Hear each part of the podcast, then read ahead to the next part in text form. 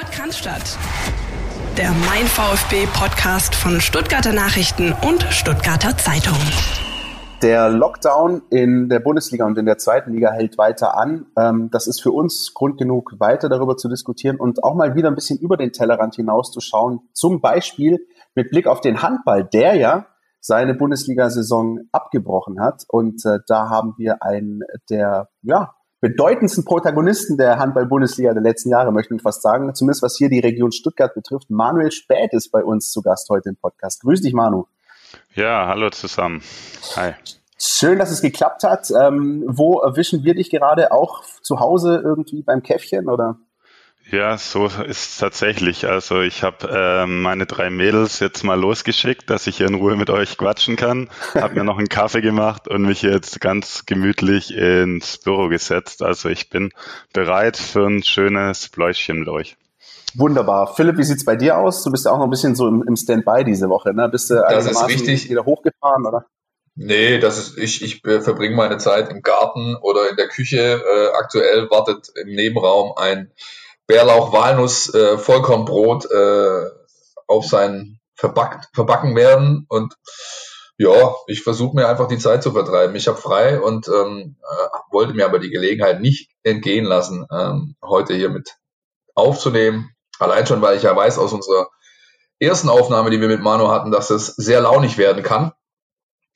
Insofern habe ich relativ große Erwartungen an die Nummer hier heute. Und der Manu ist ja, wie man äh, vielleicht der ein oder andere, der ihn in seinen sozialen Netzwerken verfolgt, diese Woche schon mehrfach on air gewesen mit äh, dem Kollegen Zimmermann im äh, Montalk auf Instagram und bei der Filterwelle und und und. Also Manu, du bist ja eigentlich warm, oder? Ja, sozusagen. Ähm, ja, doch. Äh, je nachdem jetzt ähm, die Saison komplett abgebrochen wurde, kamen natürlich nochmal so einige Themen auf und ja, war eine nette Abwechslung jetzt zum ansonsten eher, ja, wie soll man sagen, gemütlichen Alltag, ähm, viel mit Familie und natürlich nebenher fit halten, aber da ist das eine, eine nette Abwechslung mal zwischendrin wieder mit ein paar Leute über den Sport zu quatschen. Ist das wirklich noch fit halten oder ist das abtrainieren? Ähm, ja, gut, es, es ist tatsächlich ähm, doch schon noch fit halten. Man muss jetzt natürlich schauen, ähm, man hat kein so ein richtiges Ziel vor Augen, weil man nicht genau weiß, wie es insgesamt weitergeht. Bei mir persönlich ist jetzt natürlich auch noch die Situation so, dass ich ähm, aktuell für die nächste Saison noch keinen Verein habe. Ich habe zwar bin mit einigen Vereinen in guten Gesprächen, aber aufgrund der aktuellen Lage ähm, zieht sich das auch noch ein bisschen hin ja, deswegen fix ist, dass meine Bundesliga-Zeit nach 14 Jahren ähm, ja höchstwahrscheinlich zu Ende ist und ich nochmal ein neues Abenteuer wagen werde. Also meine Tendenz geht dahin, tatsächlich nochmal ins Ausland zu gehen, nochmal was ganz Neues zu machen. Das war schon immer ein Traum von mir. Und dementsprechend hat man natürlich schon Ansporn, sich jetzt nicht, nicht abzutrainieren, sondern schon weiter fit zu bleiben, auch wenn es natürlich ziemlich ungewiss ist, wann dann letztlich wieder wirklich Handball betrieben werden kann. Ja, da waren ein paar ganz schöne Scheiben auf der Langhantel beim Kreuzheben, habe ich gesehen. Ja, ja genau. Nee, man muss ja schon, ähm, ja, wenn man es gewohnt ist, tagtäglich Sport zu treiben, meistens sogar zweimal am Tag, dann funktioniert das auch nicht ohne. Also da könnte da meine Familie fragen, wenn ich da nicht regelmäßig Sport mache, dann werde ich auch ein bisschen ungemütlich und unruhig und deswegen ist für alle Beteiligten besser, wenn ich regelmäßig Sport treibe. Hast du denn mit Blick auf äh, die, die zukünftigen äh, Pläne schon was im Auge, auch wenn die Situation gerade sehr, sehr in der Schwebe ist, aber wenn du, wenn du das Ausland ansprichst, gibt es da irgendwelche Punkte in der Landkarte, wo du schon so hinschielst, ähm, wie das dann weitergehen könnte? Ähm, ja, also man muss ja jetzt kein Prophet sein. Es gibt im Handball jetzt auch nicht so viele Länder, wo man ähm, professionell Handball spielen kann und ähm, wo, wo nebenher ein bisschen Geld verdient werden kann und wo man auch noch schön leben kann. Also da kommen ein paar Länder in Frage und da laufen auch die Gespräche, aber konkret kann ich da tatsächlich jetzt noch nichts sagen. Ähm, es muss bei uns halt jetzt als kleine Familie, muss es auch für alle passen, ähm, sowohl für mich sportlich als auch dann privat soll es ein schöner Fleck zum Leben sein. Und da laufen aktuell die Gespräche, sieht auch tatsächlich ganz gut aus, aber ja, genaueres kann ich da derzeit noch nicht sagen, aber bin schon optimistisch, dass sich da in naher Zukunft was ergeben wird und wir tatsächlich nochmal ja, uns den kleinen Traum dann von einem Auslandsaufenthalt nochmal erfüllen können. Das hört sich doch gut an. Ich, ich sehe schon, Philipp, übrigens dann die nächste Folge mit Manu Spät irgendwo aus Spanien zugestaltet oder vom Balaton in Ungarn oder so. Das, Aber nur wenn wir hinfliegen. Interessant. genau. Nein, interessant, das ist doch wirklich gut. Das heißt, du hast trotz der äh, Situation, wie sie jetzt auch gerade in der Handball-Bundesliga ist, ähm, doch zumindest ähm, ja doch schon deutlichere Perspektiven. Wir haben dich ja heute hier vor allem in unsere Folge geholt, um ja so ein bisschen ähm, das auszudiskutieren, was Philipp und ich schon seit Wochen ähm, im Zwiegespräch immer so ein bisschen hatten. Also ähm, wir haben die Folge mal so ein bisschen unter unter das Thema äh, gelegt: Ist der Fußball eine Extrawurst und wenn ja, wie und inwieweit? Und ähm, das ist ja das, was ähm, Kapitän Marc-Oliver Kempf des VfB Stuttgart immer wieder angesprochen hat, auch letzte Woche gesagt hat, wir wollen eigentlich keine Extrawurst sein und trotzdem ja, ähm, entwickelt sich auch in der Gesellschaft so ein bisschen der Eindruck, der Fußball ist da, ist da ein bisschen, hat dann ein bisschen imponierte Stellung im Vergleich zu anderen Sportarten und gerade du als ähm, Handballprofi, der äh, ja jetzt mitbekommen hat, dass die Saison abgebrochen wurde, kannst da bestimmt so ein bisschen den, den ähm, Spagat ähm, hinkriegen, zumal du ja, und das können wir, glaube ich, ja verraten an der Stelle, auch ein großes Herz für den VfB Stuttgart hast. Du bist ja, ja, möchte man, kann man sagen, Fan seit der Kindheit, oder? Du verfolgst ja den Verein auch sehr akribisch. Ja, also das kann man durchaus sagen. Ich meine, ich bin hier ähm, aufgewachsen, mein ganzes Leben hier verbracht. Ähm, ja, da kommt man natürlich zwangsläufig als kleiner Kind auch in Kontakt mit dem VfB und ich bin immer an dem Verein hängen geblieben und ja, bin großer Fan und verfolge natürlich alles regelmäßig, natürlich zeitlich bedingt ähm, die letzten Jahre nicht mehr ganz so oft live im Stadion, aber doch hin und wieder auch. Und ja, war dann vor allem zu den Zeiten auch noch, als der Gente noch hier war, mit dem ich regelmäßig Kontakt hatte, noch öfters im Stadion. Aber nach wie vor, wenn es die Zeit zulässt und wir keine Spiele parallel haben, schaue ich mir auch immer noch jetzt gern die Spiele an. Ja. Hast du noch Kontakt zu Christian Gendler, äh, der gerade in Berlin weilt? Ähm, ja, wir sind beide natürlich mit Sport und Familien stark eingebunden, deswegen ist der Kontakt geringer geworden, aber er war tatsächlich, als ich ähm, mit der Filztalwelle das Interview hatte ähm, vor paar Tagen, war auch ein Einspieler von ihm bei der die, über die Filztalwelle. Das macht mittlerweile der Holger Laser, der ja allen VfB-Fans auch bestens bekannt sein sollte. Als Stadionsprecher, genau. Genau, und ähm, der hat natürlich auch einen guten Kontakt zum Gente und dann wurde der mit einem kleinen ähm, Einspieler da dazugeholt. Also das war ganz nett und er hat auch ein paar nette Worte an mich losgelassen. Deswegen, ja, hatten wir erst kürzlich Kontakt, genau. Ähm, du hattest ja ähm, auch mir jetzt unter der Woche, das kann man verraten, ein paar Bilder geschickt. Ich habe dich gefragt, kannst du mir mal ein bisschen was zukommen lassen? Vielleicht sieht man dich irgendwie im VfB-Trikot und da haben uns ganz spektakuläre Bilder erreicht. Die werden wir auch ähm, über unsere sozialen Kanäle beziehungsweise auch STZ, STN ähm, euch auch ähm, da draußen zur Verfügung stellen. Ähm, du hast mitgemacht bei einem, bei einem Kick im VfB-Trikot, da ging es um die Reha-Welt, ne? mit, mit vielen Prominenten an deiner Seite. Wie kam es dazu? Genau, ähm, vor drei Jahren war das, glaube ich, da hatte VfB Reha-Welt ihr zehnjähriges Jubiläum und ich habe ja tatsächlich in meiner Karriere eigentlich nie größere Verletzungen gehabt und somit auch kein Spiel in meiner Zeit verpasst in der Handball-Bundesliga aufgrund einer Verletzung, nur bei der Geburt meiner beiden Töchter. Aber einmal war ich, habe ich mich im letzten Spiel der Saison tatsächlich am Innenband ein bisschen verletzt und war daraufhin dann über die Sommerpause in der Reha-Welt. Also nicht wirklich lang, aber irgendwie hatten wir dann doch nach wie vor noch Kontakt und als das Jubiläumsspiel anstand, hat sich irgendwie ergeben, ob ich da nicht äh, mitkicken möchte, weil sich wahrscheinlich rumgesprochen hat, dass ich ähm, bei uns im Handballtraining regelmäßig knips. ähm, ja, hat, ähm, ja, haben sie noch einen guten Stürmer gebraucht und da habe ich mich natürlich gefreut und äh, gerne, gerne die Kickschuhe geschnürt. Das unter anderem mit Maurizio Gaudino zusammengespielt, ne? Ja, da waren ein, einige Legenden dabei. Ja, ja, doch, doch. Also es war natürlich eine große Ehre, weil ich glaube, ich war der einzige Nicht-Fußballer, der mitgekickt hat. Aber ich würde mal behaupten, es ist keinem groß aufgefallen. also noch kannst du dir das überlegen. Vielleicht braucht der VfB demnächst mal noch mal einen Angreifer. Also einen, der der, der vorne steht, die Dinge reinhaut. Ähm, tut, ja, ich, keine Verein so Ich habe immer gehofft, dass der Mario ein bisschen früher seine Karriere beendet. Dann wäre das so äh, meine Position gewesen. Aber ja. Ja. Vorne reinsteht, angeschossen werden und irgendwie geht die Kugel dann schon rein. Ja, genau.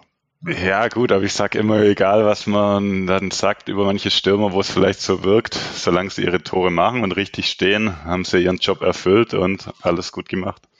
Ja, das ist richtig da merkt man aber auch so ein bisschen, dass da ein, ein, Kreisläufer mit uns spricht. Ne? Das ist natürlich auch, ich will jetzt auch nicht sagen, die stehen nur vorne und knipsen, aber das ist so, du machst ja, du machst ja da, du, machst ja da sehr, sehr viel Arbeit rund am Kreis, aber bist so ein bisschen derjenige, der hier ein bisschen, die sich die, die Position erarbeiten muss, um dann am Ende im Idealfall ähm, vorne die Dinger reinzudrücken oder halt hinten in der Abwehr. Hab mir tatsächlich noch nie so genau Gedanken drüber gemacht, aber es ist eigentlich schon ein bisschen vergleichbar mit dem Mittelstürmer. Also man muss ja, ne? da auch ähm, ja, schauen, dass man eben in einer guten Position ist, ist dann aber trotz allem auch angewiesen auf gute, gute Pässe. Also ja, kann man schon, muss dann die Dinger halt verwerten. Also ja, schon ein bisschen Parallelen, ja, stimmt eigentlich. Wir ähm, quatschen mal so ein bisschen, äh, Philipp, an der Stelle vielleicht nochmal über den ja, Status Quo. Ähm, das, was wir so ein bisschen so, das kleine Update, das wir haben. Ähm, die DFL mit Blick auf die Fortsetzung des Spielbetriebs hat jetzt verlautbart, sie sei bereit für den Tag X, so hat äh, Christian Seifert genannt, und den ähm, Spielball sozusagen an die Politik weitergegeben. Die ist am Zug. An diesem Donnerstag ähm, soll es Verhandlungen geben. Äh, Angela Merkel setzt sich zusammen mit den Ministerpräsidenten der Länder und dann soll möglichst ein, eine Art Fahrplan feststehen, wann und wie es dann weitergehen soll. Ähm, Philipp, wie hast du die, die Ereignisse wahrgenommen? Bleibst du bei deinem, bei deinem Standpunkt, dass es eigentlich alles Bullcrap, wie du sagen würdest, und das wird sowieso nicht durchzuhalten sein? Ja, ich würde es tatsächlich, also ja, warum soll ich meine Meinung ändern? Also ich, ich halte es weiterhin für die klassische äh, Extrawurst. Natürlich sind die, sage ich mal, wirtschaftlichen Rahmenbedingungen gegeben, ja, die halt diesen Druck quasi machen, aber man sieht in anderen Ländern, ähm, Frankreich steht kurz davor abzubrechen, äh, Niederlande hat abgebrochen, aus äh, Belgien hört man ähnliche Signale, also es, es scheint halt doch äh, möglich zu sein. Und ich finde, diese Panikmache, die man von manchen Leuten hört, wie von wegen, wenn wir das jetzt nicht zu Ende bringen, dann äh, wird die Bundesliga in ihrer in der Bedeutungslosigkeit verschwinden. Das ist ja für mich immer noch nicht dann gerechtfertigt, ähm, quasi eine Extrawurst zu braten und den dem äh, äh, ja diese Sonderrolle da einzunehmen. Ähm, ist natürlich schwierig jetzt für uns, weil wir, wie gesagt, Mittwoch aufnehmen und Donnerstag die vielen Entscheidungen fallen werden äh, oder zumindest ein, ein weiterer Fingerzeig. Ich persönlich äh, mache mich tatsächlich für diesen Tag X bereit. Äh, bin wie gesagt jetzt gerade im Urlaub, um dann sagen wir Mitte Mai und den Juni ähm, Vollgas arbeiten zu können, denn ich gehe davon aus, dass gegen spätestens Ende Mai, wenn man jetzt sagt, die Mannschaften brauchen vielleicht noch zwei Wochen, wo sie wirklich im Teamtraining und nicht mehr in diesen Kleingruppen arbeiten können, sondern wirklich, also wirklich Fußball spielen mit Kontakt, mit allem, was da was dazugehört, dann sollte man, glaube ich, für alle die gleichen Bedingungen äh, schaffen. Dann sind das mindestens, schätze ich mal, zwei Wochen klassisches Mannschaftstraining und dann denke mal, Ende Mai wird es weitergehen. Ja, ob wir das gut finden oder nicht, ist ähm, ja dann sekundär im Endeffekt und die werden das durchziehen. Da bin ich mir mittlerweile leider auch sicher. Manu, wie nimmst du die ganze Gemengelage wahr? Also das, was da an Nachrichten kommt, die Pressekonferenzen mit Christian Seifert, das, was da so ein bisschen ähm, ja, ständig in der Schwebe äh, ist, Philipp hat es gerade angesprochen, es ist eigentlich davon auszugehen, dass es dann zumindest irgendwann versucht wird wieder. Ähm, gerade du als Handballprofi, nimmt man das mit Befremden wahr oder wie, oder wie, wie, wie reagierst du auf diese ganzen Entwicklungen? Nee, ich bin da tatsächlich auch ein bisschen äh, zwiegespalten. Also klar, zum einen, man hat ja im Handball auch noch ein paar Szenarien, äh, Szenarien durchgesponnen, wie man vielleicht doch noch zum Ende hin die Runde fertig spielen kann, indem man vielleicht an einem Ort in wenigen Tagen mehrere Spiele macht, zur Art Turnierform oder wie auch immer. Also da gab es verschiedene Überlegungen. Letztlich ist man aber bei dem Handball zum, oder beim Handball zum Entschluss gekommen, dass das auch rein wirtschaftlich gar keinen Sinn macht, weil in dem Moment, wir sind jetzt momentan auch in Kurzarbeit, ähm, würde dem Verein die, die, ja, die Zuschüsse wegbrechen, wenn wir dann wieder das Training aufnehmen würden, einen Spielbetrieb. Und dem gegenüber hätten wir ohne Zuschauereinnahmen nur die geringen Fernsehgelder und das macht beim Handball einfach keinen Sinn. Also allein schon aus wirtschaftlicher Sinn, äh, wirtschaftlicher Sicht wäre das undenkbar gewesen für den Handball. Und sportlich weiß ich auch nicht, ob das dann ja noch so reizvoll gewesen wäre, nach sechs Wochen ohne Handballtraining dann irgendwie auf einmal wieder zu spielen. Aber klar, man muss jetzt auch sehen, Fußball ähm, hat immer einen anderen Stellenwert als ähm, oder schon immer einen anderen Stellenwert als viele Sportarten bei uns. Das kann man jetzt so oder so sehen, aber es ist einfach bei uns die Sportart Nummer eins, was das Interesse auch angeht. Und ja, ich meine, jeder sehnt sich momentan so ein bisschen nach auch Live-Sport oder aktuellen Nachrichten. Jeder verfolgt zwar gern auch mal ältere Spiele, die jetzt alle wieder vorgeholt werden, Real-Life-Spiele, die man sich anschauen kann. Aber es fehlt natürlich schon aktuell der Live-Sport und ähm, ja, jeder sehnt sich auch ein bisschen nach Normalität und vielleicht wäre das so ein kleiner Schritt zurück, wenn zumindest die die Fußballer wieder den Spielbetrieb aufnehmen. Allerdings sehe ich es natürlich in der aktuellen Situation schon so, dass es Wichtigeres gibt als ein Fußball. Das ist ganz klar. Die Gesundheit muss an erster Stelle stehen und ähm, alles andere kommt danach. Aber ja, ich bin jetzt auch nicht komplett in der Materie drin. Wenn man es irgendwie gewährleisten kann, dass dass ähm, ja, die Jungs irgendwie da abgeschottet sind von allen anderen, keine ja, Ansteckungsgefahr besteht, sie mit ihren Tests, die sie mit Sicherheit brauchen werden, um da alles sicherzustellen, ähm, niemand anderen die Tests wegnehmen etc., weiß ich nicht, ob man das dann nicht vielleicht sogar machen kann und die, die Leute, die Zuschauer, die Fans, alle Sportinteressierten dann zumindest mal wieder einen Live-Sport zu sehen bekommen. Allerdings als Sportler natürlich ist es, gehört zum Spielen auch immer die Zuschauer, gehört es drumrum und ich glaube, es wäre auch nicht die Fußballspiele, wie wir sie aus der Vergangenheit kennen. Also. Ja, das wird sicher eine große Umgewöhnung.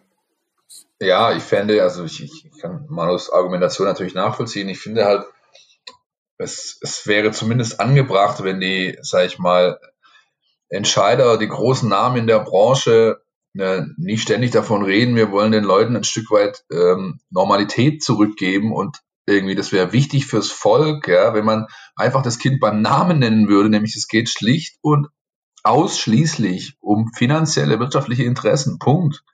Die müssen das fertig spielen, weil sie eben ähm, vertraglich gebunden sind, entsprechende Partner haben, weil es da um Unsummen geht.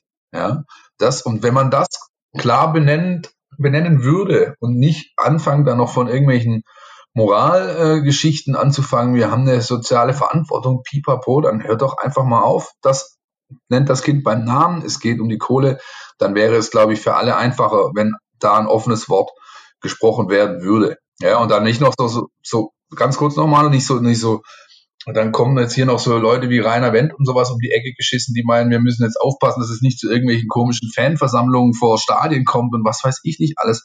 Also ich bitte euch, ähm, bringt's irgendwie zu Ende, weil er sagt, okay, wir müssen das halt machen wegen den wegen den Gegebenheiten wirtschaftlicher Natur und fertig. Das muss man einfach das Kind beim Namen nennen. Das passiert mir zu wenig, ehrlich gesagt.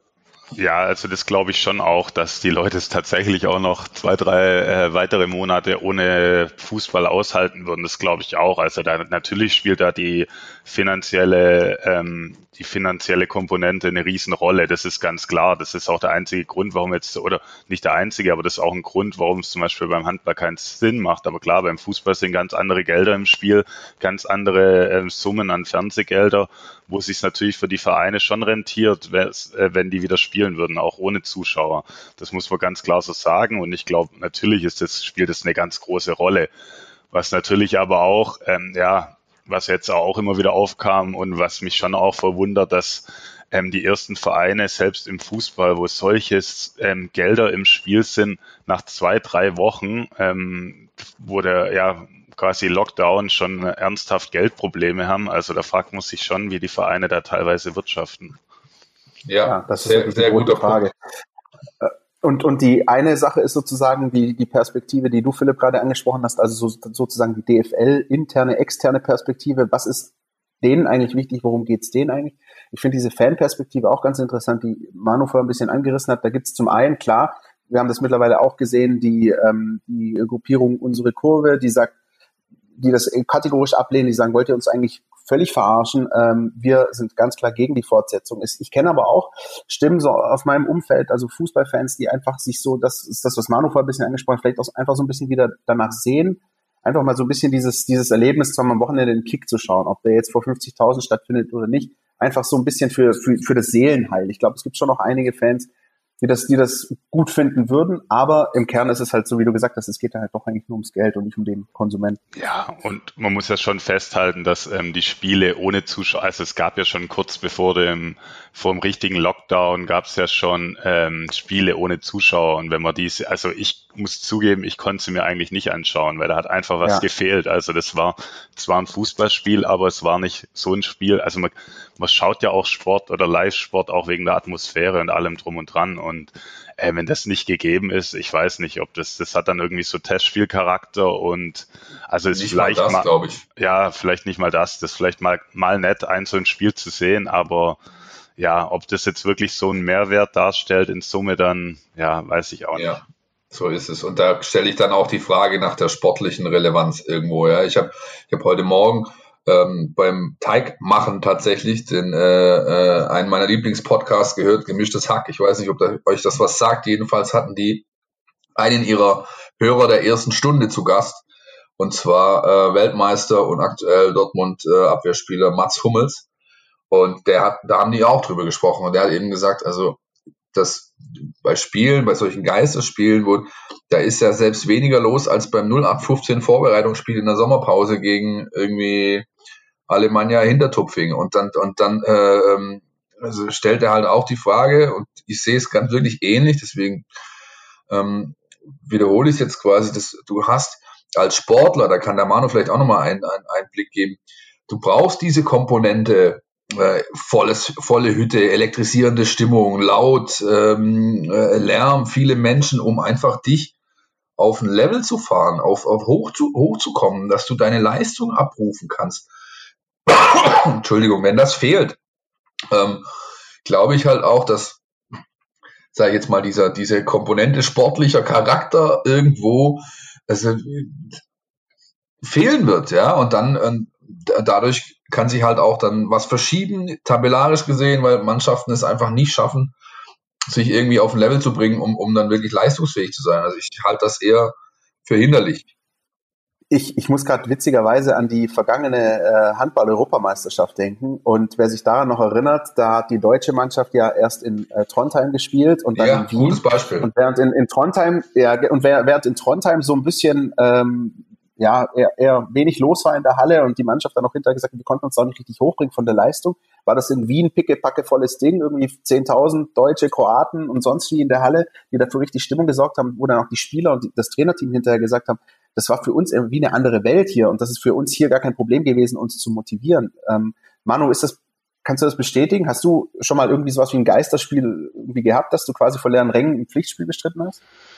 Ähm, ja, ein Pflichtspiel jetzt tatsächlich nicht. Ähm, hat natürlich hin und wieder mal Trainingsspiele und ja, es ist, also es ist definitiv Fakt, dass man natürlich, um jetzt wirklich seine maximale Leistung oder sein maximales Leistungspotenzial abrufen kann, braucht man diese gewisse Atmosphäre, Anspannung, auch um da emotional einfach auf einem Top-Niveau zu sein, braucht man auch die Zuschauer und das Ganze drumrum. Also das gehört, wenn man es gewohnt ist, gehört das einfach dazu. Also jeder, der schon mal Sport gemacht hat, irgendwie, wenn so die allgemeine, und das, das meine ich auch in, in, in tieferen Klassen. Also man merkt ja eben oft, wenn ein wichtiges Spiel ist, wenn doch nochmal vielleicht der ein oder andere Zuschauer mehr da ist, ein bisschen bessere Stimmung nochmal ist, also dann kann man auch noch näher an seine Leistungsgrenze oder vielleicht darüber hinaus schon sogar mal dann kommen. Also, und ich glaube, das ist alles nicht möglich, wenn, ähm, wenn keine Zuschauer live im Stadion sind. Also dann kann man vielleicht, ja, Vielleicht gibt's mal auch ein gutes Spiel, aber nicht auf dem Niveau, wie es mit Zuschauer wäre. Und das,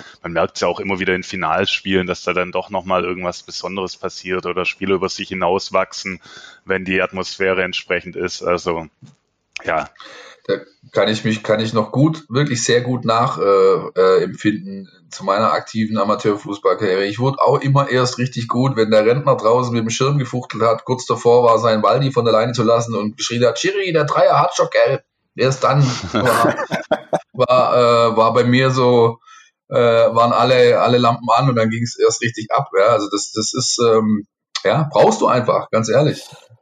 Ähm, lass uns vielleicht nochmal so ein bisschen auf, auf diesen Quervergleich gehen, äh, wenn wir dich schon da haben, Manu, Handball, Fußball, einfach mal, um das mal ein bisschen versuchen zu veranschaulichen. Wir haben ja das schon äh, durchexerziert, Philipp und ich. Ähm, Im Profifußball, erste, zweite Liga fließen deutlich mehr TV-Gelder, da sind sozusagen Geisterspiele noch rentabel. Im Handball ist das absolut nicht möglich. Jetzt hat ähm, aber trotzdem, um, ich weiß nicht, du kennst natürlich die Bilanzen nicht, äh, Manu, aber ähm, die Handball-Bundesliga hat jetzt auch einen Vertrag mit Sky abgeschlossen. Ist diese Diskrepanz so elementar, dass es absolut nicht möglich ist, äh, sozusagen auch da das Ding irgendwie fortzusetzen. Ist, das ist immer noch ein Unterschied wie Tag und Nacht wahrscheinlich.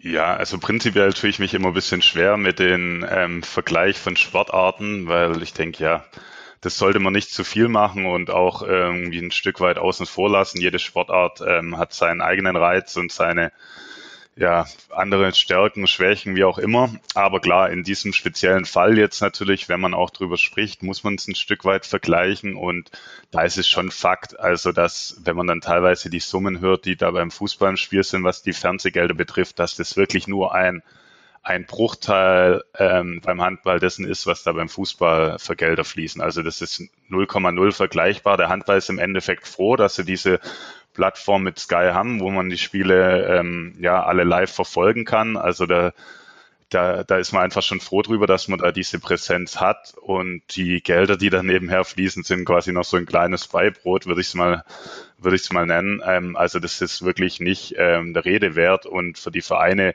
ja, war das eigentlich von Anfang, von Anfang an klar, dass es ähm, rein wegen der Fernsehgelder keinen Sinn machen würde, weil, weil man dem gegenübergestellt, wie schon angesprochen, würde man auf die ähm, Zuschüsse des Staats verzichten bezüglich Kurzarbeitergeld. Man hätte die Zuschauereinnahmen nicht, also und es allein die Zuschauer, also der Handball lebt eigentlich von Zuschauereinnahmen und Sponsoring. Und da ist wirklich Fernseh, ähm, ja, Fernsehen nur ein Bruchteil der Etats. Von dem her macht es beim Handball einfach keinen Sinn, diese Geisterspiele. Das heißt, ähm, dir war das, wenn ich das richtig deute, schon recht früh irgendwann klar oder es, es, es, es deutete sich an, dass, ähm, dass die Saison abgebrochen werden würde. Wie hat man euch da als Spieler auch auf dem Laufenden gehalten? Bist du da immer auf Stand gewesen oder wie lief das ab?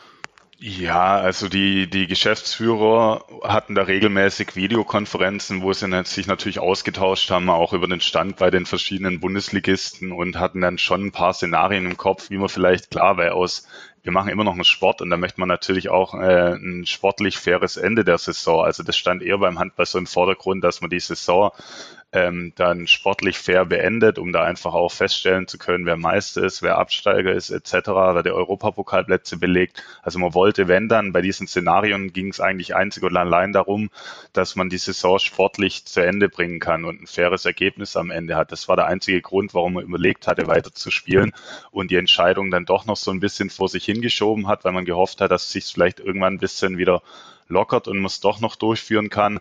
Aber eigentlich war, ähm, war für mich relativ früh klar, so wie jetzt die allgemeine Situation ist, ähm, dass es aus gesundheitlicher Sicht oder ja, aus vielen anderen Dingen jetzt keinen Sinn macht, die Saison noch weiter fortzuführen und eigentlich nur ein Abbruch in Frage kam.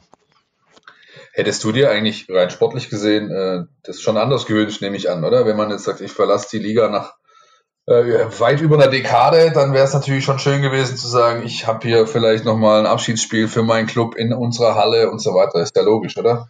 Ja, auf jeden Fall. Also ich meine, seitdem, also es war Ende letzten Jahres, wo dann feststand, dass ich beim TVB Stuttgart keinen neuen Vertrag mehr bekomme.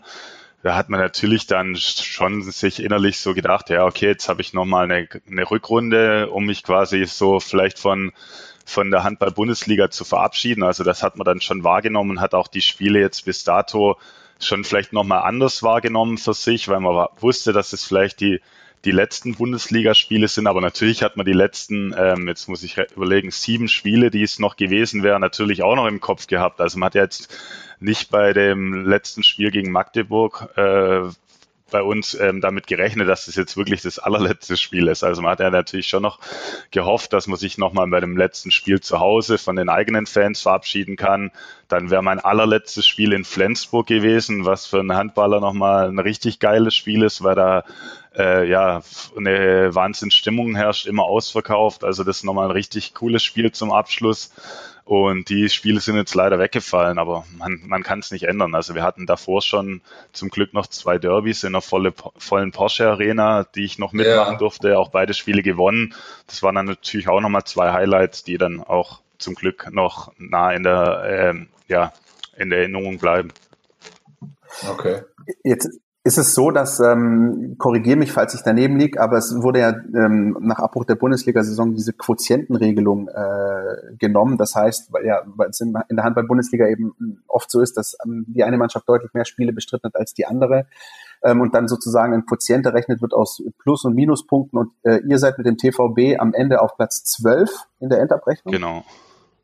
Ja, ist das sozusagen das, wo du mit einem Blick zum Saisonbeginn, wo ihr gesagt hättet, ja, das ist ein das ist okay, das ist zufriedenstellend?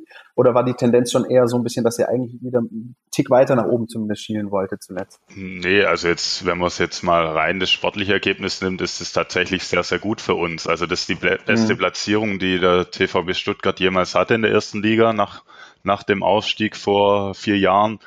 Und somit, also wir können sehr zufrieden sein. Wir hatten vor der Saison einen riesen Umbruch, haben sieben neue Spieler bekommen. Ähm, ich glaube, fünf davon haben noch nie in der Bundesliga gespielt, sprich sind aus dem Ausland gekommen. Also die haben ihre Zeit gebraucht. Dementsprechend haben wir, sind wir auch sehr schlecht in die Runde gestartet und haben quasi erst mit Beginn der Rückrunde so ähm, ja, ähm, richtig Fuß fassen können. Und dementsprechend sind wir, also der, der Tabellenplatz letztlich ist sehr, sehr gut. Natürlich äh, hätten wir es lieber gern dann mit einem mit einer fertig gespielten Saison gehabt, aber ja, jetzt ist es so und da, deswegen können wir da trotzdem zufrieden mit sein ob jetzt Platz 11, 12, 13, wie auch immer, das ist vielleicht gar nicht mehr so entscheidend, sondern was eigentlich so auf lange Sicht äh, euch gelungen ist als Verein, ist, ihr habt den Handball in Stuttgart etabliert. Also ihr habt den Handball nach Stuttgart gebracht. Das ist ja etwas, was man sich lange, lange gewünscht hat.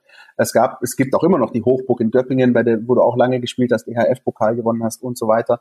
Aber das geschafft zu haben, diesen, diesen Meilenstein, möchte ich fast sagen, diese Sportart jetzt auch in Stuttgart zu etablieren, die Porsche Arena voll zu machen, das ist, glaube ich, fast noch wichtiger als jetzt irgendwelche Tabellenplätze am Ende, oder? Ja, also ich glaube jetzt aus, aus des Vereinssicht war es natürlich immer auch mit einem Risiko verbunden, aus dem, aus Bittenfeld, quasi aus dem Heimatort, ähm, jetzt in einem kleinen Dorf in die große Stadt zu gehen. Da wusste man natürlich nie genau, wie das angenommen wird von den Leuten, von den Sponsoren etc. Aber ja, die Vereinsverantwortlichen hatten das ja über mehrere Jahre geplant und immer so peu à peu diesen Schritt gewagt und ich denke, jetzt sieht man, dass, dass sie damit richtig lagen, einen richtigen Schritt gemacht haben. Also es wäre undenkbar gewesen, in Wittenfeld in der Bundesliga zu spielen. Dann hätte man sich damit abfinden müssen, dass man vielleicht maximal ja, zweite oder dritte Liga, die Auflagen werden ja auch immer schwieriger mit den Hallen etc. Also wahrscheinlich es für zweite Liga nicht mal mehr gereicht. Und deswegen war, wenn man diesen diesen äh, sportlichen Weg weitergehen wollte, war das eigentlich alternativlos, dass man da den Schritt nach Stuttgart sucht und den haben sie gut gemeistert und jetzt ist natürlich schon, muss man schon schauen, wenn man da auf lange Frist, äh, lange Sicht natürlich ähm, sich etablieren möchte in der Stadt, muss man natürlich auch sportliche Erfolge dann ähm, bringen. Man hat natürlich auch viel Konkurrenz mit in allererster Linie klar mit dem Fußball, aber es gibt ja auch die Volleyball-Mädels, die da sehr erfolgreich sind etc. Also da muss man dann schon auch sportlich erfolgreich sein, um dann dauerhaft präsent zu sein.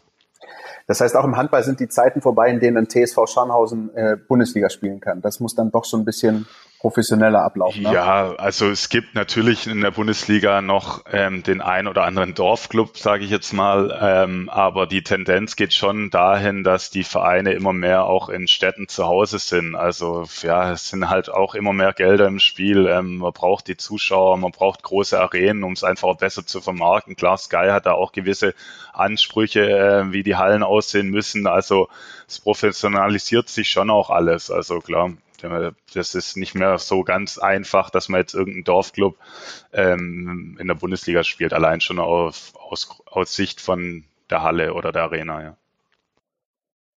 Wer hat hier gerade einen Strich gemacht? Ich habe es genau gehört.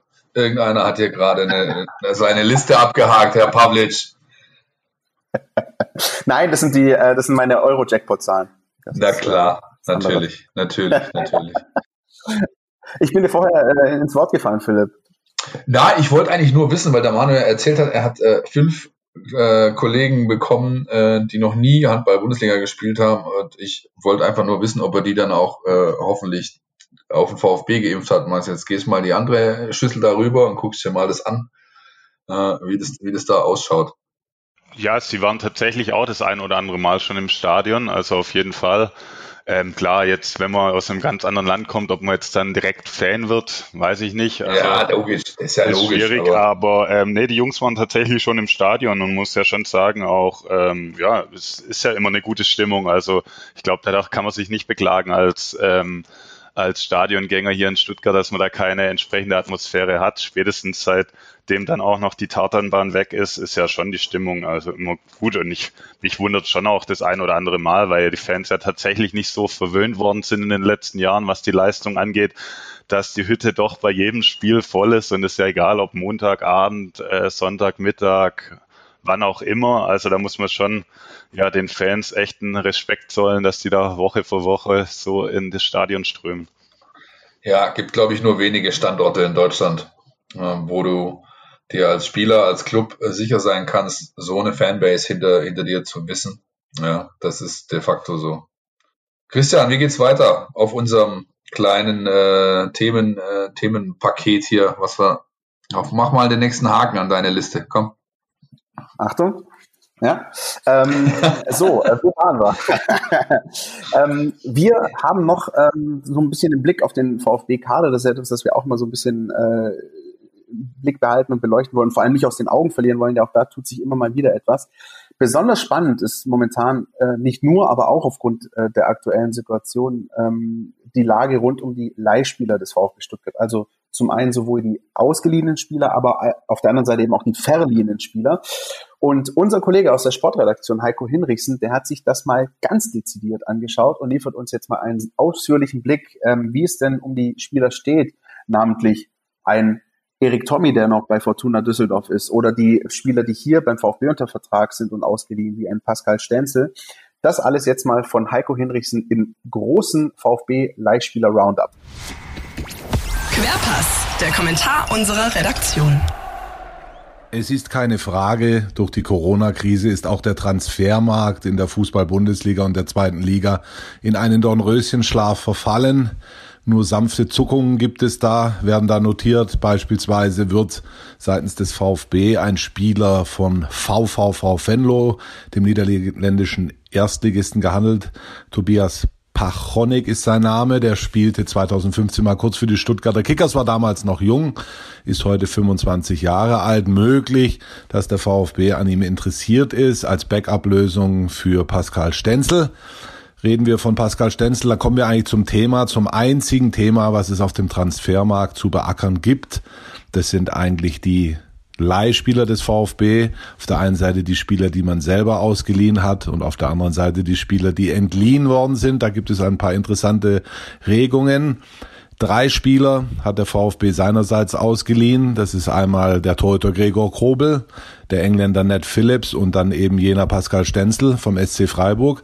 Ein klares Bekenntnis hat Sven Mislintat abgegeben und zwar lautet das klare Bekenntnis, alle drei sollen gehalten werden, sollen möglichst fest, fest verpflichtet werden wobei sich da die Nuancen, wie man das realisieren könnte, unterschiedlich darstellen. Da ist zum einen der Torhüter Kobel, ein auch international gefragter Mann, erst 22 Jahre jung, der noch bis 2021 bei der TSG Hoffenheim unter Vertrag steht. Und äh, Miss Lindhardt weiß auch genau, dass der VfB erstmal aufsteigen muss, um Kobel zu halten. Und auch dann wäre das Rennen noch lange nicht pro VfB gelaufen.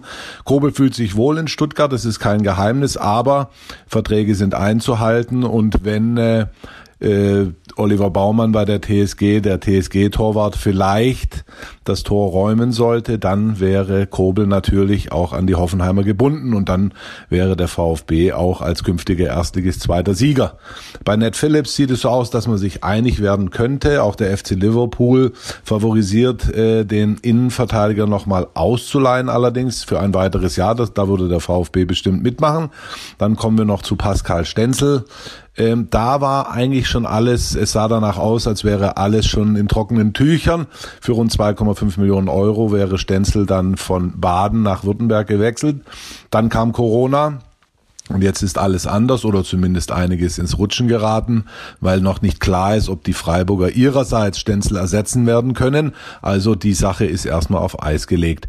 Dann gibt es ja noch vier Spieler, die der VfB seinerseits entliehen hat. Da haben wir zuerst Erik Tommy im Schnelldurchgang. Er fühlt sich bei Düsseldorf wohl 3,5 Millionen Euro wäre die Option. Das ist das Geld, was Düsseldorf zahlen müsste, um Tommy an sie fest, an den, an die Fortuna festzubinden. Sehr unwahrscheinlich, dass diese Summe in Zeiten von Corona bezahlt wird. Also erwägt der VfB mit dem Preis runterzugehen. Da haben wir Anastasios Donis. Hier ist der Fall klar. Wenn Stade Reims aufsteigt, äh, nicht aufsteigt, sondern die Klasse hält. Man ist schon Erstligist in der Champagne, wenn also Stade Reims Fünfter sind sie gerade. Wenn sie eher drinnen bleiben, wonach alles aussieht, dann müssen sie vier Millionen Euro für Anastasios Donis bezahlen. Und der Grieche wäre bei den Stuttgartern vom Hof. Shadrach Akolo, hier sieht es ein bisschen schwieriger aus. Da hat ebenfalls ein französischer Erstligist zugeschlagen, SC Amiens. Sie haben letzten Sommer 0,5 Millionen 500.000 Euro anbezahlt und jetzt wären weitere 3,5 Millionen Euro festfällig. Das Problem ist, dass Amiens ne, finanziell nicht gerade auf Rosen gebettet ist. Durch Corona weiß man ja auch in Frankreich nicht, wie geht es weiter, wird die Saison zu Ende gespielt. Also sollte der Verein sogar pleite gehen, dann wäre natürlich schwierig, einem nackten Mann in die Tasche zu greifen, aber offiziell stehen dem VfB noch 3,5 Millionen Euro in der Personalie Shadrach Akolo zu. Und dann bleibt noch als letztes von den ausgeliehenen Spielern der Spanier Pablo Maffeo zu erwähnen, der berühmte Mann, der quer im Stall stand in Stuttgart. Äh, für 10 Millionen Euro hatte ihn Michael Reschke seinerzeit verpflichtet und ihn mit einem Vertrag bis 2023 ausgestattet. Maffeo spielt aktuell beim spanischen Zweitligisten FC Girona und klar ist, wenn der Club aufsteigt, der Club, der den Guardiola-Brüdern Per und Pep zu großen Teilen gehört, ähm, dann würden die Spanier 5 Millionen Euro Ablöse an den VfB überweisen für Maffeo Maffeo steigen sie nicht auf. Momentan ist man Fünfter. Man weiß ja auch nicht, wie es in Spanien weitergeht. Dann ist alles noch zu verhandeln, wie es mit Maffeo weitergeht. Klar ist auf jeden Fall, dass der Außenverteidiger nicht mehr nach Stuttgart kommen wird, denn er will allgemein nicht mehr im Ausland spielen. Er hat sozusagen die Schnauze voll von Fußball außerhalb Spaniens. Ja, das war's soweit und äh, schauen wir mal, wie es weitergeht. Ja, vielen Dank, Heiko, für diesen äh, ausführlichen Einblick rund um die Leihspieler. Ähm, wir haben gerade so ein bisschen diskutiert ne, und uns ein bisschen Gedanken gemacht. David Kopacz ist ja da auch noch mit dabei, Philipp. Richtig, der äh, junge Pole, der fehlt tatsächlich in Heikos Auflistung. Äh, wahrscheinlich hat er einfach den Traditionsklick Gornik Żabrze einfach nicht so sehr im Blick, wie äh, wir das jetzt äh, gerade hatten, weil als wir den Einspieler gehört haben. Manu, Gornik Żabrze, klingelt da irgendwas? ja, da habe ich tatsächlich, also ich wusste jetzt dann nicht, dass David Kopacz das spielt, aber wir haben da tatsächlich auch schon mal im EHF-Pokal in Polen gespielt, also damit ist zumindest der Name ein Begriff, ja. Ist das dort äh, ähnlich wie beim Fußball in Polen, dass da doch ähm, relativ gute Stimmung herrscht auf den Rängen? Ja, also damals kann ich mich erinnern, war jetzt nicht ähm, so viele Zuschauer, aber die, die da sind, sind, sind meistens sehr emotional und sehr, also die verbreiten ja. dann auch tatsächlich eine gute Atmosphäre, was ja öfters mal ähm, in solchen Ländern dann der Fall ist, dass die, die da sind, ja auch sehr, sehr eng mit ihrem Verein verbunden sind und dementsprechend auch eine richtig gute Atmosphäre verbreiten. Ja. Was ist denn so das, das Europapokalspiel, wo du dich am meisten dran erinnerst? Du sagst, das, das war eine Atmosphäre, die habe ich bis heute so im Hinterkopf.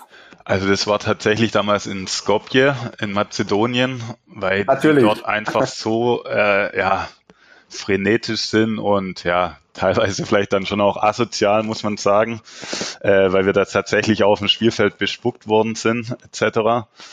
Aber man muss schon sagen, von der Stimmung her war es auch richtig gut. Also ich habe aus sonst nie mehr irgendwo ähm, Bengalos in einer Sporthalle erlebt. Also das muss man schon sagen.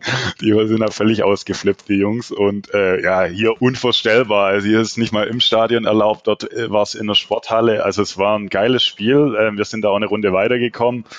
Aber ja, also teilweise schon, wie gesagt, wenn man dann auf dem Spielfeld, also da war die Tribüne so außenrum quasi leicht versetzt zum Spielfeld, also wie so, da hat man wie so einem Käfig quasi gespielt.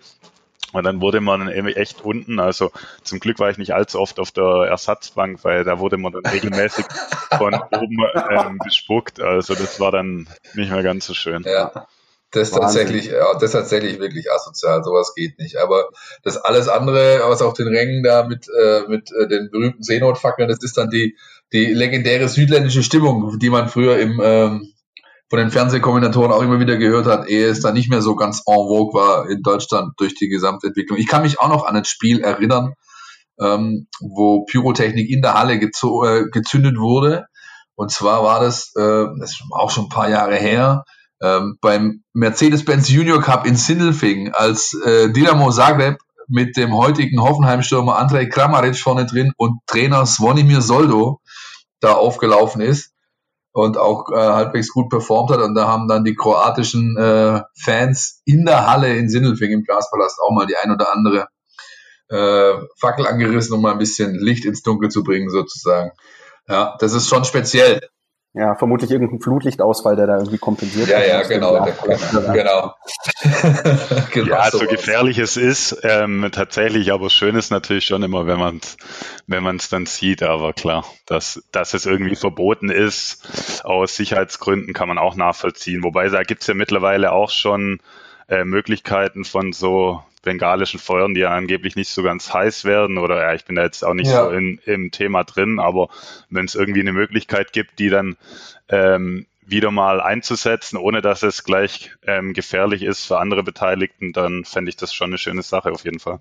Hat, hat man beim HSV in dieser Saison einen Test äh, gefahren, tatsächlich mit diesen äh, in Anführungszeichen kalten Pyros und so weiter. Aber das ist alles ähm, absolut nicht relevant gerade, glaube ich, weil wir müssen erstmal gucken, dass man wieder Fußballspiel mit Zuschauern im Stadion äh, durchführen kann oder generell Sport mit Zuschauern.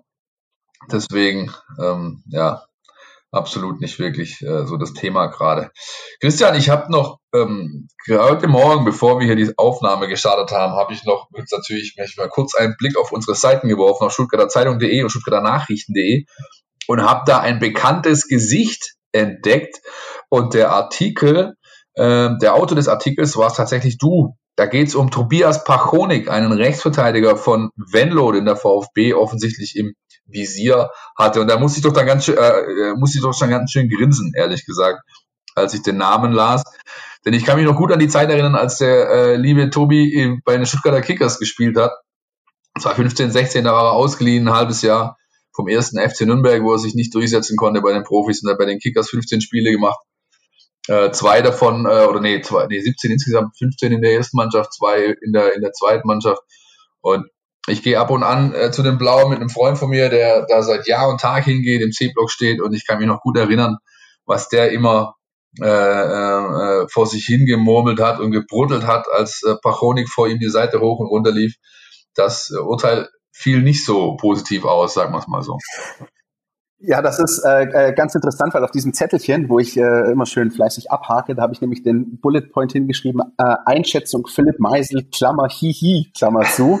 ähm, um das vielleicht, um, um euch äh, da draußen auch nochmal alle ins Boot zu holen. Es geht um äh, das Gerücht, das äh, aus den Niederlanden kommt. Also wir waren jetzt vorhin in den vergangenen Minuten einmal kurz in Polen, wir waren in Mazedonien, jetzt sind wir in den Niederlanden. Tobias Pachonik, äh, derzeit in Diensten der VVV Venlo, das ist äh, der derzeit Tabellen 13. der ersten niederländischen Liga. Rechtsverteidiger ähm, soll eben äh, niederländischen Medienberichten zufolge im Visier des VfB Stuttgart sein, weil ja eben, das haben wir gerade auch von Heiko gehört, die Situation ähm, um Pascal Stenzel noch nicht final geklärt ist und Backups ja grundsätzlich auch nichts Schlechtes sind äh, in einem Profikader. Ähm, das heißt, Philipp, du bist mit Blick auf diese Personalie dann doch eher, sag ich mal, vorsichtig skeptisch? Nein, gar nicht. Also das, das wäre auch unseriös, weil ähm, ja. die Zeit, äh, in der, der, der Tobias bei den Blauen gespielt hat, die ist jetzt fünf oder viereinhalb Jahre her. Äh, und in viereinhalb Jahren, ich glaube, da wird mir der Manu äh, äh, zustimmend äh, nicken, da kann man sich dann schon weiterentwickeln als Sportler. Zumal man als ganz junger Kerl äh, zum ersten Mal irgendwie aus seinem NLZ rauskommt. Der war U19, U20 Nationalspieler für Deutschland, kommt ja. dann zu den Blauen. Es hat halt nicht funktioniert.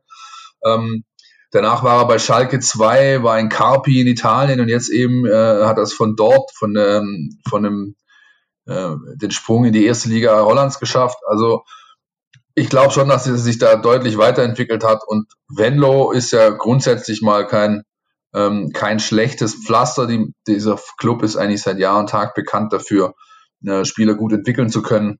Insofern mag ich das natürlich nicht seriös einschätzen. Ich musste nur grinsen einfach, weil ich mich an den Abby heißt der Freund, der, weil ich mich sehr gut an seine an seine äh, an seine Runs auf dem C-Block auf der Stehtribüne erinnern kann. Der hat den rechten Fuß auf, muss das mit dem Umfeld und solche Sachen. Ja, also das das war halt der klassische der klassische Zuschauer, der halt äh, meckert auf der Tribüne, der Abby hat das sehr gut gemacht immer. Und da musste ich sofort dran denken, als ich den Namen gelesen habe. Deswegen. Ja, aber man muss, man muss ja schon sagen, dass Spieler immer wieder, also das ist ja in allen Sportarten so, dann bei, nach einem Tapetenwechsel oder anderer Trainer, anderes Umfeld, ähm, dann ganz andere Leistungen auf einmal abrufen können. Also das ist ja schon Fakt, dass man dann dann teilweise doch ähm, ja sein wahres Gesicht oder seine eigentliche Leistung abrufen kann, wenn das Umfeld entsprechend passt oder vielleicht auch wenn die wenn die wenn die generelle äh, Leistung der Mannschaft besser ist, also man passt sich ja dann irgendwo auch ein Stück weit an an das Niveau der der Mitspieler und so weiter.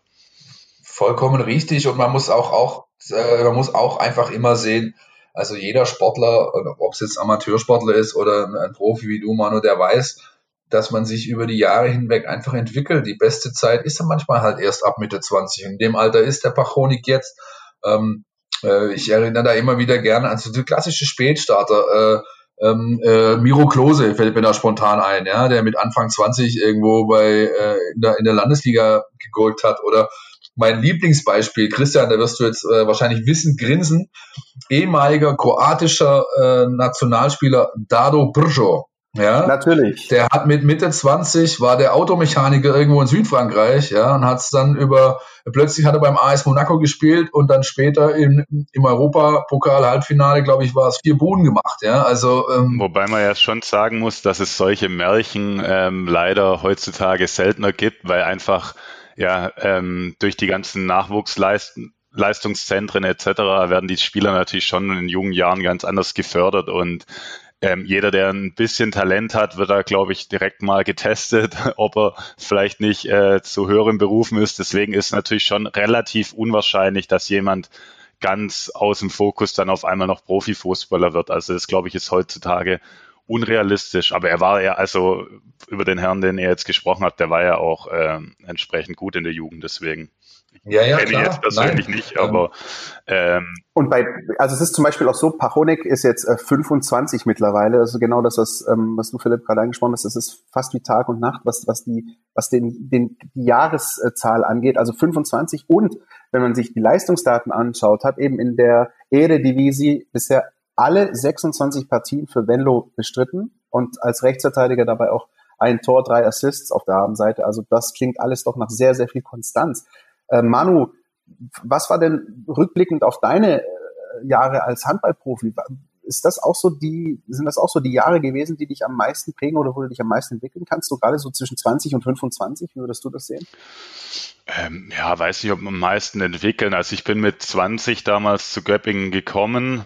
Ähm, Ja, klar, jetzt genau. die, die ersten zwei Jahre, würde ich mal sagen, ähm, habe ich das schon gebraucht, um auch richtig Fuß zu fassen. Also ich hatte trotz allem Glück, dass ähm, ähm, für mich persönlich jetzt auf meiner Position hat sich mein damaliger ähm, Mitspieler leider verletzt gehabt. Das war dann ähm, für meine Entwicklung natürlich äh, positiv, weil ich einfach früh viel spielen durfte. Ich denke, immer auf dem Feld kann man sich am besten entwickeln, indem man sich mit den anderen Spielern messen kann. Und das war für meine Entwicklung dann mit Sicherheit gut.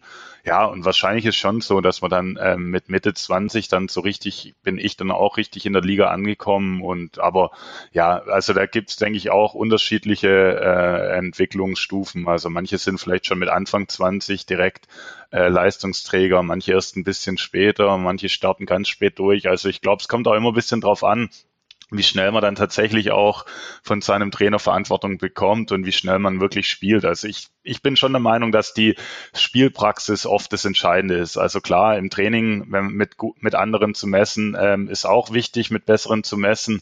Man kann damit Sicherheit auch viel lernen, aber ich wundere mich dann schon auch immer, wenn richtig talentierte Spieler zu früh zu irgendwelchen Top-Clubs gehen, wo sie dann keine Einsatzzeiten bekommen. Weil ich glaube, so richtig entwickelt man sich nur auf dem Spielfeld und wenn man tatsächlich dann, wenn es drauf ankommt, auch auf dem, auf dem Feld steht. Wie wichtig sind denn in so einer ähm, bei dieser Sache einfach auch die, die älteren Spieler, an denen man ein bisschen, zu denen man ein bisschen hochguckt, an denen man sich ein bisschen aufhängen kann. Ich, du kannst dich jetzt mittlerweile in beide Situationen reinversetzen. Wer waren denn so die Spieler, als du 20, 22 warst, zu denen du aufgeschaut hast und Kannst du das mittlerweile auch, dieses Wissen, das du dir jetzt angeeignet hast, über die Jahre ebenso weitergeben? Ja, ja, ich denke schon. Also für mich war damals, glaube ich, der war zwar nicht gleich zu Beginn, ähm, als ich nach Göppingen gekommen bin, da, aber kurze Zeit später ist damals der hieß Dalibor Anusic, ähm, kroatischer Nationalspieler, der auch einen wichtigen Part oder einen sehr wichtigen Part in der Abwehr hatte. Das war quasi zum damaligen Zeitpunkt unser Abwehrchef und ja, der hat mir da schon sehr viel beigebracht. Also da konnte ich dann schon mir einige Dinge anschauen und dann quasi auch übernehmen für den Zeitpunkt, als er dann nicht mehr dabei war und ich so ein bisschen in seine Rolle geschlüpft bin. Ähm, und klar, da kann man sich schon ja, anfangs vielleicht ein Stück weit hinter verstecken und ein paar Dinge lernen und dann nach und nach aus dem Schatten treten. Also ich glaube, das ist in jeder Sportart und für jeden Spieler wichtig, dass man da jemand hat, auf den man ein bisschen aufschauen kann, von dem man sich einige Dinge angucken kann, der einen vielleicht auch so ein bisschen an die Hand nimmt. Ähm, und ja, ich glaube, das ist immer wichtig, dass man da jemand hat, wo man sich dran orientieren kann. Den Namen kenne sogar ich. Dalibor Anusic. Und ich habe es wirklich nicht so sehr mit Handball, aber an den kann ich mich tatsächlich noch erinnern. Wie ist das heute jetzt, Manu? Hast du, also beim TVB hattest du da diese junge Generation Spieler mit 19, 20, nehmen die das überhaupt noch so an, so wie du früher, oder sagen sie, guck mal den an, hier Opa erzählt vom Krieg, was will mir der Spät hier eigentlich äh, äh noch beibringen? Ich kann doch schon alles, ich spiele Handball-Bundesliga. Ähm, ja, in Summe ist es tatsächlich so, dass vielleicht die Hierarchieebenen ähm, alle ein bisschen abgeflachter sind, als es ähm, noch noch früher war. Also ich glaube, es hat sich alles so ein bisschen verwässert, was auch teilweise gut ist, wenn, wenn ganz junge ähm, Spieler schon früher auch Verantwortung übernehmen. Aber es gibt nach wie vor natürlich noch so, also jetzt gerade in Stuttgart ist so der Fall, da haben wir den Samuel Röttlisberger aus der Schweiz, der jetzt in jungen Jahren hier in die Bundesliga gewechselt ist, der auch auf meiner Position ähm, spielt und der sehr, sehr talentiert ist und auch ähm, ja, sich weiterentwickeln möchte und da auch sehr ähm, wissbegierig ist und ich glaube, ähm, dass ich ihm schon das eine oder andere beibringen konnte mit meiner Erfahrung oder ihm da weiterhelfen konnte. Wir haben sehr oft auch zusammen im Abwehrzentrum gedeckt und er ist auch derjenige, der jetzt, wenn ich ab der kommenden Saison nicht mehr in Stuttgart bin, so ein bisschen in meine Rolle reinschlüpfen soll. Ähm, klar, er ist noch extrem jung, kann jetzt nicht die Erfahrung haben, aber auf lange Sicht kann er, denke ich, die Rolle schon übernehmen. Ob es jetzt direkt dafür reicht, äh, muss man dann sehen. Ich ja, aber ich habe mit ihm immer sehr gern zusammengespielt, weil er ein sehr, sehr äh, guter, talentierter, ja, sympathischer Mann ist. Samuel Rötlisberg, aber weder verwandt noch verschwägert mit dem Quarterback der Pittsburgh Steelers, oder? Ähm, habe ich zumindest bis dato noch nicht gehört, deswegen gehe ich davon aus, dass es nicht ist. Alles klar. Ähm, Philipp, ich glaube, ja, wir, wir haben da noch eine Kategorie. Ja, das ja. glaube ich auch. Wir haben da noch etwas, was wir mit unserem Gast vorhaben. Entweder oder. Unser Podcast Tiki Taka. Ja, Manu, auch du kommst äh, trotz deines zweiten Besuchs bei uns im äh, Podcast nicht um das Tiki-Taka rum. Äh, wir haben uns ähm, noch mal ein paar Fragen für dich ausgedacht. Ähm, also mit zwei Antwortmöglichkeiten bitten dich, dich für eine der Möglichkeiten zu entscheiden und äh, im Idealfall auch noch zu begründen, warum du dich denn dafür entschieden hast. Ähm, wir starten einfach mal voll in deinem Business und rückblickend auch auf deine lange Bundesliga-Karriere. Prominente Teamgefährten, Kraus oder Zeitz? Würde ich Kraus sagen auf, allein aufgrund dessen, weil ich natürlich deutlich länger mit ihm zusammengespielt habe und er ja auch aufgrund seiner Aktivitäten in den Social Media Bereichen ähm, schon deutlich bekannter ist, denke ich, als auch Christian Zeitz und ja, deswegen Kraus, weil ich lang mit ihm zusammengespielt bin und auch nach wie vor gut mit ihm befreundet bin. Wunderbar. Äh, nächste Kategorie, Manu, Start der Grillsaison. Elektro oder Holzkohle? Äh, weder noch Gasgrill. ähm, nee, äh, tatsächlich muss ich sagen, also Holz ähm, für den Geschmack auch oft sehr gut, aber auch jetzt mit zwei kleinen Kindern, ähm, die wenig Geduld haben, äh, bevorzuge ich dann den Gasgrill, weil der einfach schneller, schneller bereit ist und man schneller essen kann. Und ja, wenn, wenn es die Zeit hergibt, gerne Holz, ansonsten Gas. Ich merke absolut, Manuel Späth ist Pragmatiker. Ja, großartig. Letzte Kategorie, historische 2 zu 1 Siege des VfB Stuttgart. Man United oder Cottbus? Oh, schwer. Also, ja, gut. Ich würde jetzt mal Cottbus sagen. Einfach allein, weil danach ähm, die Meisterschaft bejubelt werden konnte. Ähm, natürlich ein Wahnsinnserfolg damals gegen Manchester United, aber es war ein schöner Sieg, aber hatte jetzt letztlich nicht diese Auswirkungen wie das 2-1 gegen Cottbus. Deswegen ähm, würde ich mich da für den 2-1-Sieg gegen Cottbus entscheiden. Hätte ich mich jetzt genau andersrum entschieden. Okay. Ja? Ja, ja. Weil, also das ist ja das ist natürlich äh, Manus Meinung vollkommen legitim, aber ähm, ich glaube, viele VfB-Fans, wenn du sie fragst, was war das entscheidende Spiel zum Titel 2-7, dann war es Bochum.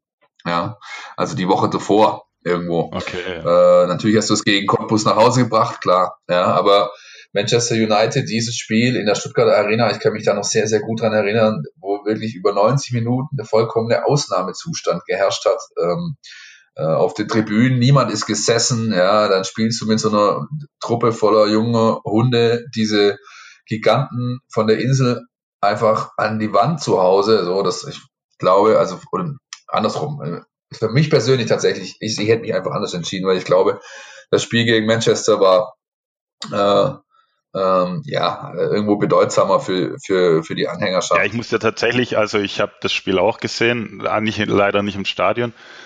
Ähm, aber ähm, ich, also ich glaube, das Spiel an sich war natürlich ein ganz anderes Niveau. Also das war absolute Weltklasse. Ja. Mir ging es bei meiner Entscheidung eher so um, ja, um die ähm, ja, Wirkung des Sieges, Tragweite. ja, oder um die. Ja, ja, aber es ist ja, schwierig. Halt mal fest, schwere Frage. Jawohl, sehr schön. Einigen wir uns auf Unentschieden. Sehr schön, gut. So machen wir das, ja. Die Chancen stehen 50-50, aber die halbe Miete ist das noch lange nicht. Ah, sehr schön, sehr schönes Zitat. 100 Prozent hat aber Manu spät geschafft. Manu, vielen, vielen Dank, dass du dir die Zeit genommen hast. Ähm, wahrscheinlich kommen demnächst deine drei Mädels auch wieder nach Hause. Deswegen machen wir jetzt lieber Schluss an der Stelle. Er muss ähm, den Grill anwerfen jetzt. Ja. den Gasgrill. Äh, wir hoffen, es hat dir Spaß gemacht. Ja, ja mir hat es total viel Spaß gemacht. Also und ja, ähm, jetzt, wo das so super auch über Laptop funktioniert, ähm, falls ich dann doch ins Ausland wechseln sollte, ähm, können wir das ja dann gern mal wieder wiederholen äh, auf diesem Weg. Sehr gerne. Sag doch einfach, dass es nach Frankreich geht, Manu. Ist doch gar nicht so schwer. nee, nee, nee, nee. Ihr müsst euch noch ein bisschen gedulden. Es wird dort auf jeden Fall auch Fußball gespielt. Also. ja, sehr gut, sehr gut, sehr gut. Gut, also äh, Manuel Spät, dann kommende Saison in der weißrussischen Handballliga. Wir freuen uns darauf.